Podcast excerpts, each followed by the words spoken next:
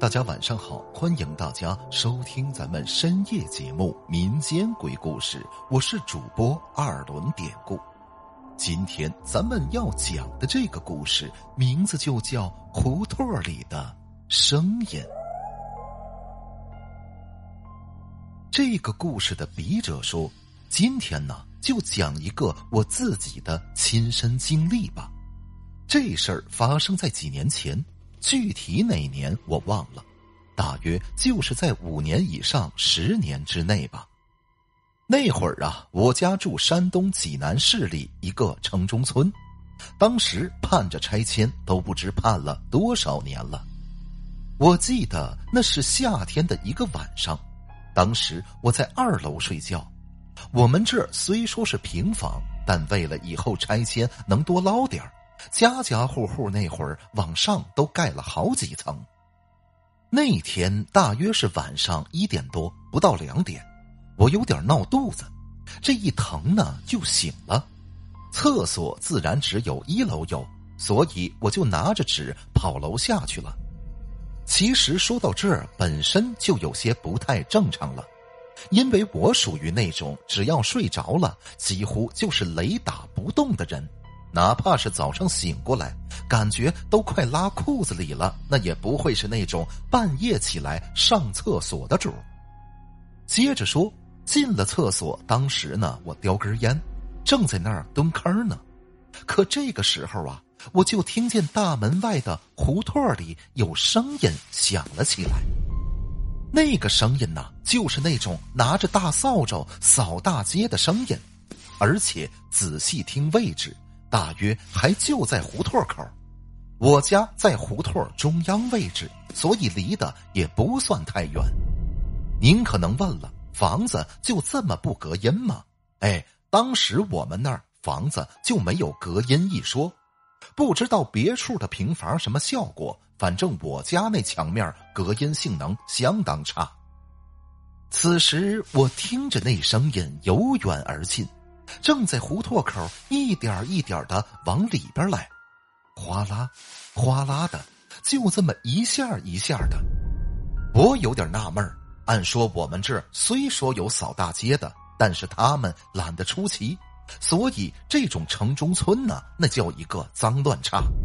而且我家胡同是个死胡同，还老深的那种，就算有扫大街的清洁工，他也不会往里边来。因为太费事了。再说，大伙儿可别忘了，我前文说过，这会儿可是凌晨一点多，能有扫大街的吗？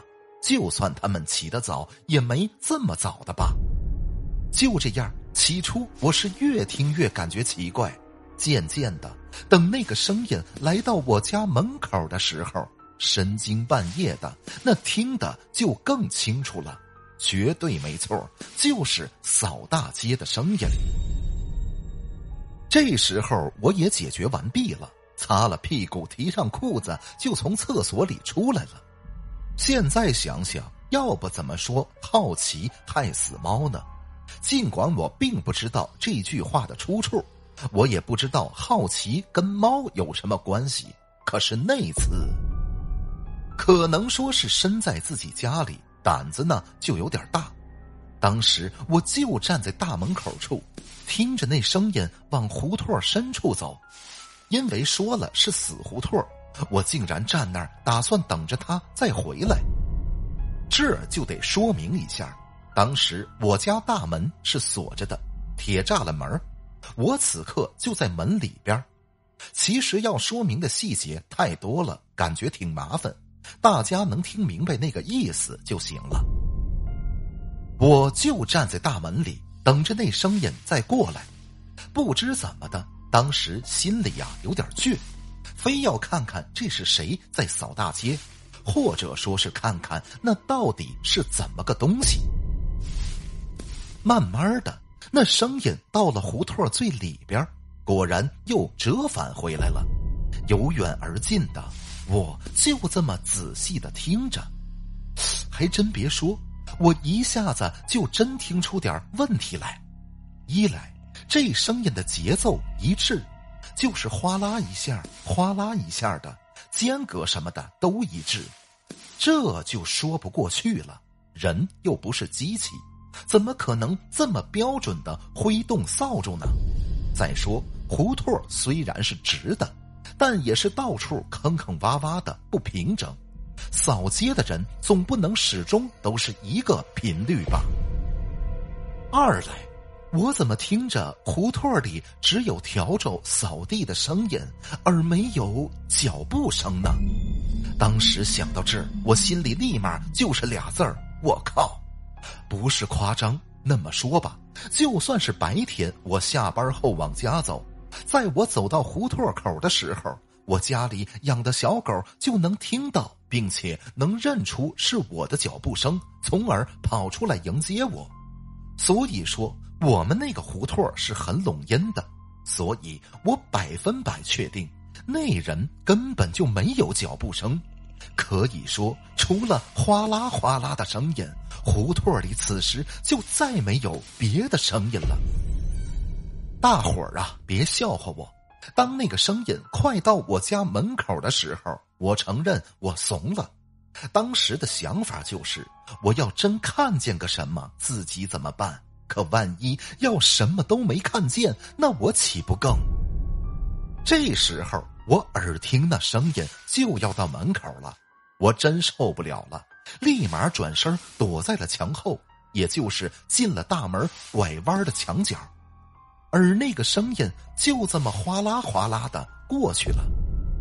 我当时所处的位置到大门外胡同里大概三四米的距离，深更半夜就这个距离，如果有人喘气儿稍微重那么一点儿我都能听清楚。然而，除了那哗啦的声音，别说脚步声了，其他的确实什么都没有。那个声音路过我家门口，他没停，就这么过去了，向着胡同口而去。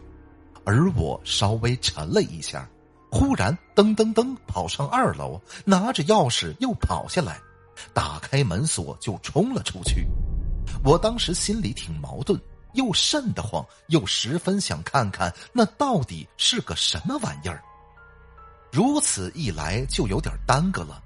当我出去的时候，那声音已经在胡同口拐弯了。没办法，我是半夜上的厕所，当时就穿了一条裤衩下来，也是后悔自己没事拿钥匙干嘛呢？记得很清楚，当时月光还算明亮，我能清楚的看到胡同口的景物。